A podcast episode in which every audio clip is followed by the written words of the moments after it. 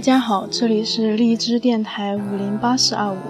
接下来我会陆续为大家带来日常生活中很实用的口语。OK，进入我们的第一期内容。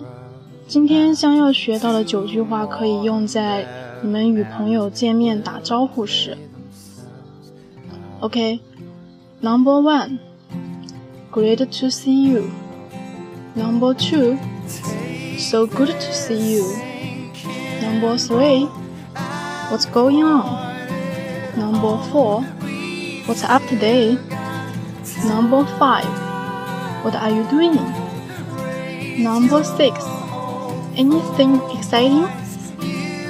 Number 7. You look great. Number 8.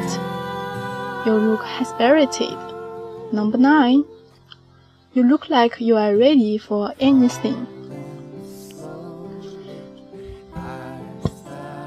接下来我来解释一下它们的意思。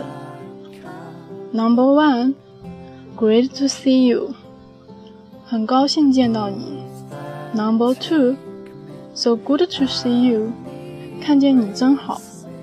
Number three, what's going on？有什么事发生？Number four, what's up today？今天有什么计划吗 ？Number five, what are you doing? 你今天要做什么？Number six, anything exciting? 有没有什么好玩的事儿？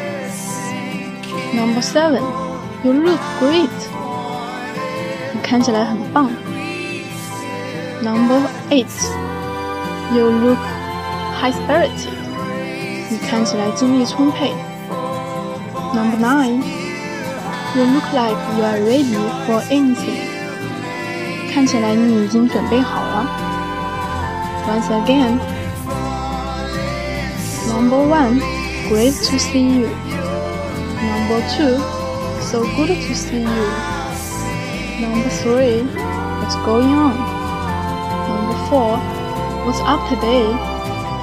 Number five, what are you doing? Number six, Anything exciting? Number 7. You look great. Number 8. You look spirited. Number 9. You look like you are ready for anything.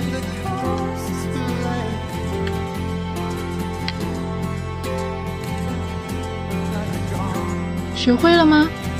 好，今天分享到这里，祝大家做个美梦。